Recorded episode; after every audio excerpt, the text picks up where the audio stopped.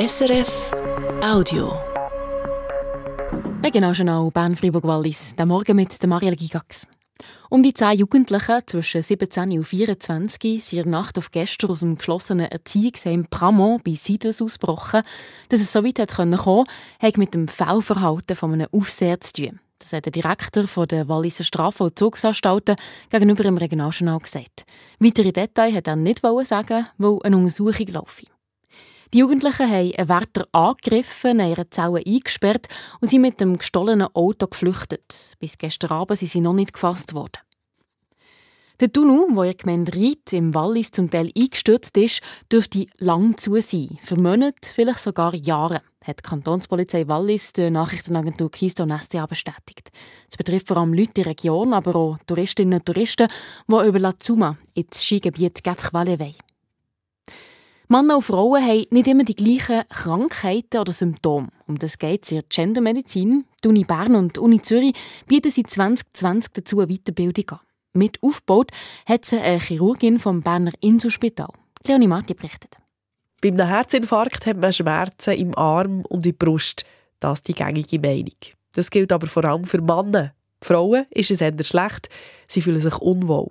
Unterschiede zwischen Frauen und Männern sehen sie auch in ihrem Spitalalltag, sagt Vanessa Banz, Co-Leiterin vom Transplantationszentrum am Berner Inselspital. In meinem eigentlichen Bereich der Transplantationschirurgie merke ich einfach, dass es dort einen riesigen Unterschied gibt, wie man Patienten behandelt, ob sie transplantiert werden oder auch gar nicht auf die Warteliste kommen, wo zum Teil rein abhängig ist von ihrem Geschlecht. In ihrem Medizinstudium haben die Unterschiede zwischen den Geschlechtern keine Rolle gespielt, sagt die 46-Jährige. Und das ist fatal. Zum Teil hat man sie wie komplett vergessen. Und dann sind Schlussfolgerungen von dem Medikament oder von dieser Therapie durch 50 Prozent der Population, also nicht nur Frauen, sondern es gibt auch Studien, die haben man vielleicht zu viele Männer angeschaut oder zu viele Frauen angeschaut, also beide Geschlechter können benachteiligt werden. Als Programmleiterin vom CAS Sex and Gender Specific Medicine an den Universitäten Bern und Zürich arbeiten sie dem entgegen. Die Weiterbildung sind gefragt.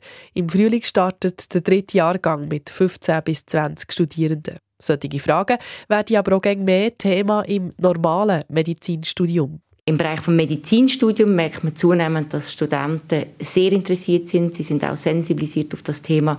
Und das ist etwas, wo man auch jetzt schweizweit versucht, konkreter und auch standardisierter innerhalb des Medizinstudiums zu integrieren sagt Vanessa Banz, Ärztin am Berner Inselspital und Spezialistin in Sachen Gendermedizin.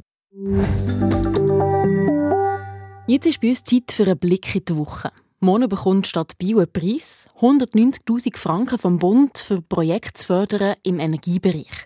Da geht es für Gemeinden, die besonders ambitioniert und innovativ gegen Klimawandel kämpfen. Christian Wittmer stellt sich vor, für was Bio den Preis bekommt. Der Ruf in die Woche.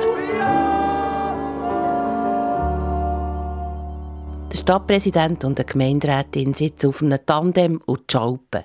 Das Velo steht auf Rädli in einem leeren Büro der Stadtverwaltung und treibt einen grossen Generator an. Und dieser Generator bringt Strom für die Beleuchtung der Verwaltungsgebäude zu Biel. Die anderen drei Gemeinderatsmitglieder sitzen auf dem Bänkchen neben dem Velo und warten auf ihren Einsatz. Dann, wo der Stadtpräsident die Idee hatte, waren alle dafür. Jetzt, wo sie abwechslungsweise müssen schalpen für den Strom, sind sie nicht mehr so sicher. Der Stadtpräsident spürt den Unmut und verteilt Regeln und etwas zu trinken. Schließlich muss der Gemeinderat auch die anderen zwei Projekte noch in Angriff nehmen. Drei hat es gebraucht, für diesen Preis zu bekommen. Das Projekt mit den Herdöpfen und Zitronen, die mit Elektrokabel, Münzen und Nagel Strom produzieren sollen, ist zwar körperlich weniger intensiv, bringt aber nicht viel Strom. Das nimmt der Gemeinderat Dämon in Angriff. Und das mit den Hunden, die auf dem Laufband rennen für die Stromproduktion, das ist nicht so einfach, weil es mehr Hunde braucht, als in der Verwaltung zu finden sind. Aber die drei Projekte sind super innovativ und der Bieler Gemeinderat hat damit beim Bund punktet. Die 190.000 Franken Preisgeld können wir gut brauchen, hat der Stadtpräsident gesagt, als er seine Ideen zur Stromproduktion vorgestellt hat. Wir teilen das dann auf, auf alle Direktionen. Was macht man nicht alles für die Stadtkasse? Dann noch die Wetterprognose von SRF Meteo. Die neue Woche fährt sonnig an, es hat dazu ein paar Schleierwochen. Der Nebel, der es lokal am Morgen hat, löst sich auf. Es wird mild, bei 12 Grad in Freiburg, 11 in Bern, und 10 Grad zu Das war ein Podcast von SRF.